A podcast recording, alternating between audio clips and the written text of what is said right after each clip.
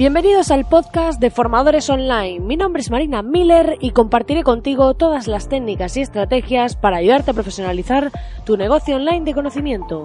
Dicho esto, comenzamos con el programa de hoy.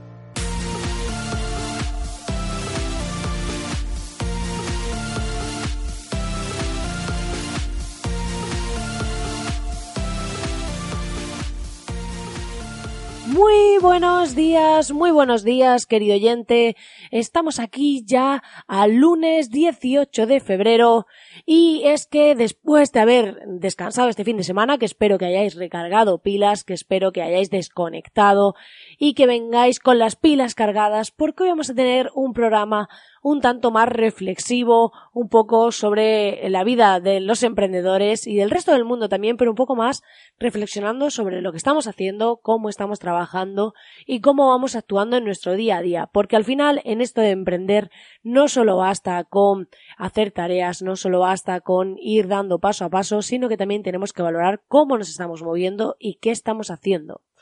Dicho esto, si aún no lo has hecho todavía, puedes entrar en www.marinamiller.es y acceder a la Academia de Formadores Online totalmente gratis, en la que hay un montón de masterclasses y además este mes voy a incorporar una nueva que os avisaré a todos y eh, puedes ver video masterclasses prácticas 100% al grano en las que vas a ver cómo redactar tus emails, cómo trabajar las objeciones para los vídeos, cómo hacer embudos de venta, todo o sea, sobre estrategia y diseño que te puede interesar y cada mes iré incorporando alguna nueva masterclass nueva y es totalmente gratis. Este fin de semana os habéis apuntado un montón de gente nueva y la verdad que estoy súper contenta de que lo vayáis haciendo, de que vayáis entrando, de que me deis vuestro feedback y que hagamos crecer esa academia de formadores online, ese membership site totalmente gratis, fuera de lo habitual y en el que intento ayudaros a mejorar vuestros negocios de formación y servicios. Dicho esto, hoy vamos a hablar sobre el impacto de vivir sin prisa.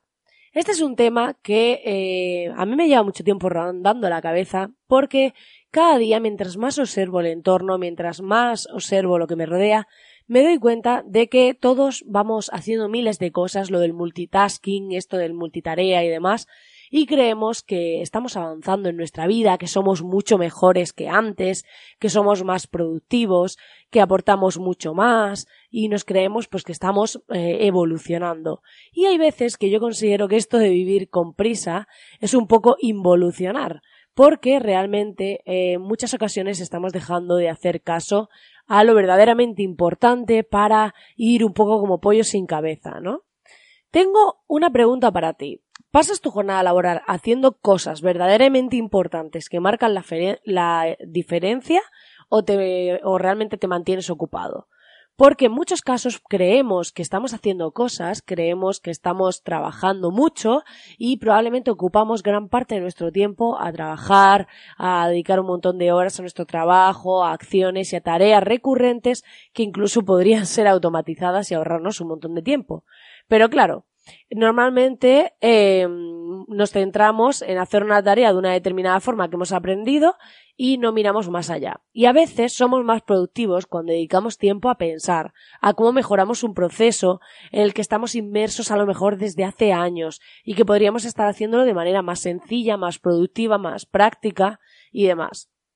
Muchas veces no nos concedemos ni siquiera tiempo para descubrir nuevas herramientas y métodos que pueden sernos útiles para ser más productivos o sentirnos mejor, porque no todo es productividad, también tiene que ver con cómo nos sentimos, con cómo estamos en nuestro día a día, con que nuestra vida nos haga ilusión. Porque veo muchas personas que tienen un gran trabajo, una gran casa y no tienen ilusión por nada, o sea, y aquí al final a lo mejor su ilusión es conseguir más dinero, que sí que son papelitos, bueno, podemos ver una cuenta de banco que es una pantalla con números o papelitos con eh, números pintados. Que sí, que el dinero ayuda y que mejora nuestra vida y que nos permite poder hacer más cosas, sí, es cierto. Y yo no digo que no sea bueno ganar dinero, todo lo contrario, a mí me encanta el dinero, me parece genial, pero creo que tiene que haber un equilibrio entre nuestro estilo de vida y eh, lo que estamos haciendo. No importa, podemos crear un sistema que nos haga ganar mucho dinero y tener mucho tiempo libre. Eso sería la gallina de los huevos de oro.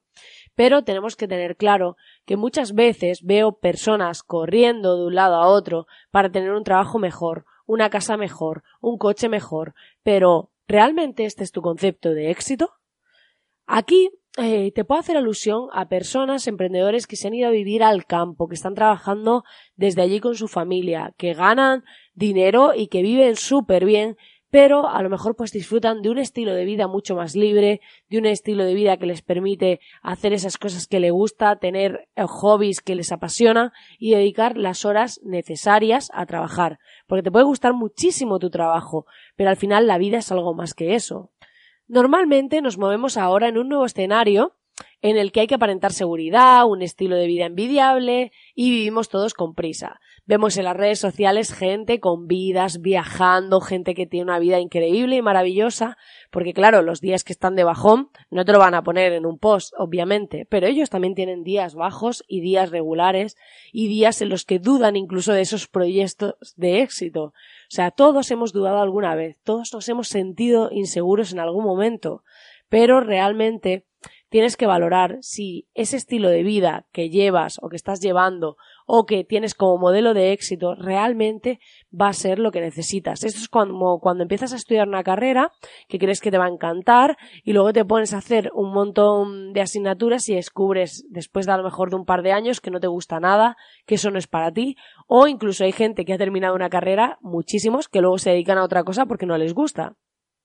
Entonces, el choque cuando has dedicado años de tu vida a algo y después te das cuenta de que no era lo que tú querías, que no es lo que te gusta, es muy duro. Este fin de semana estábamos hablando en un evento y tal, fuimos a comer después del evento y hablaba con un chico que había, era policía, que había conseguido sus oposiciones, que trabajaba de policía y demás, y ahora estaba haciendo inversiones porque decía que realmente iba a dejar ya la policía porque no le gustaba, porque ese trabajo le aburría y, y que lo difícil realmente era eso, como renunciar después de haber sabido que había dedicado tantos años a conseguirlo, tantos años a a querer alcanzar ese objetivo que después te sientes mal, porque obviamente es como he dedicado un montón de tiempo a conseguir esta meta y ahora que la he conseguido descubro que esto no es lo que quiero. Entonces, imaginaos las emociones que hay ahí cruzadas y encontradas, es terrible. Y hablábamos de eso, de que lo más difícil precisamente era tomar esa decisión por lo que implicaba en el proceso, por todo el tiempo que había dedicado y demás.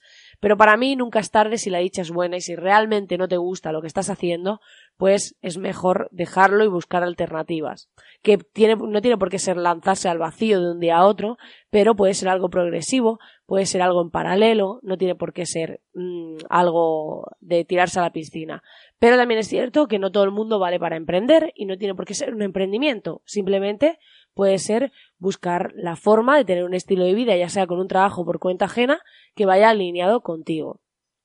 Si te das cuenta, nadie tiene tiempo para nada. ¿Cómo vas a permitirte tener tiempo mientras los otros no? Es que te preguntas, en esos momentos te preguntas, no estoy trabajando lo suficiente, debería ser más productivo, algo no estoy haciendo bien. ¿Por qué? Porque te centras en que, claro, si todos los demás están haciendo algo, si yo voy a contracorriente, algo, algo no funciona, ¿no? Algo en mí no es normal.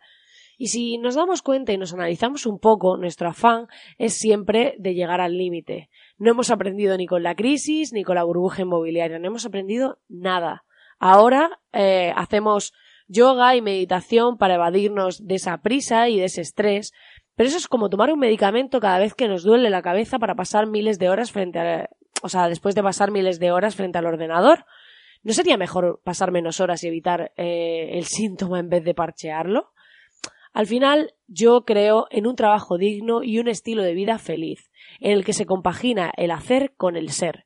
Porque no valdrá de nada una gran casa, o un gran coche o un montón de ceros en el banco si no tengo tiempo para disfrutar y saborear todo lo que me rodea. Y en muchas ocasiones cometemos el error de ver esas vidas envidiables, de ver todo ese escenario y de intentar alcanzar objetivos que luego cuando finalmente llegamos nos damos cuenta de que no eran como pensábamos, de que no éramos lo que creíamos y demás. Yo creo en un estilo de vida en el que se compagina tener tiempo libre con hacer lo que te gusta y con eh, poder trabajar disfrutando, pero siempre viendo el trabajo como un medio y no como un fin, porque al final estamos aquí de paso y quizá en nuestra cultura tenemos eso de la muerte como algo sagrado en lo que no debemos pensar, en lo que está muy lejano, siempre pensamos que vamos a vivir toda la vida un montón de años y quizás si pensásemos al revés, si viviésemos pensando que podemos morir en cualquier momento, disfrutaríamos más de las cosas, aprenderíamos a tener un estilo de vida más alineados con nosotros y no tendríamos que, cuando llegase ese momento, arrepentirnos absolutamente de nada. Pues nada, querido oyente, hasta aquí el programa de hoy, hasta aquí la reflexión del día. Espero que te haya gustado. Sé que es un programa un poco distinto, pero quería compartir esta reflexión contigo y creo que a cualquier persona que escuche este podcast le puede aportar algo de valor. Y ya sabes que agradezco enormemente si me dejas tu reseña de 5 estrellas en iTunes, así como tus comentarios en iBox, tus corazoncitos en y en Spotify, porque me ayudan un montón. Si te quieres suscribir a este podcast para recibir cada programa diariamente el aviso para poder escucharlo y demás y seguir acompañándome día a día. Daros las gracias a todos los que estáis ahí al otro lado, que cada día somos más y os deseo que tengáis un feliz lunes y empecéis la semana con mucha fuerza. Pues nada, que tengas un gran día y nos vemos mañana.